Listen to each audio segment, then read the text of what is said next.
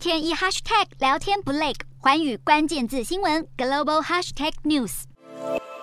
蜿蜒曲折的河流中，全是污浊不堪的河水。这是发源自中国、流经辽国、缅甸、泰国、柬埔寨和越南等国的湄公河，是全东南亚最重要的跨国水脉。但却在近几年，因为各国争先恐后兴建水坝，让这条渔民世世代代赖以为生的河流，以令人难以置信的速度枯竭。早在十年前，美国政府与环保人士就曾警告各国不要在湄公河流域兴建水坝，因为除了会危及生态，还会冲击当地渔业，影响民众生活。如今位处上游的中国，却已经在湄公河上营运着十一座大型水坝，中游河段的寮国也已启用两座大坝，另外还有七座正在规划中，这已让湄公河的渔获大减七成。二零一零年之前，湄公河每年渔获量高达两百三十万公吨，居全球最大内陆渔业之冠。但如今渔量大减，严重冲击渔民生计。泰国渔民将责任归咎到在二零一九年完工的第一座下游水坝札雅武里。水坝控制河流水位，让鱼类更难以生存。许多倡议人士都对负责管理湄公河事务和水坝营运的湄公河委员会提出抗议。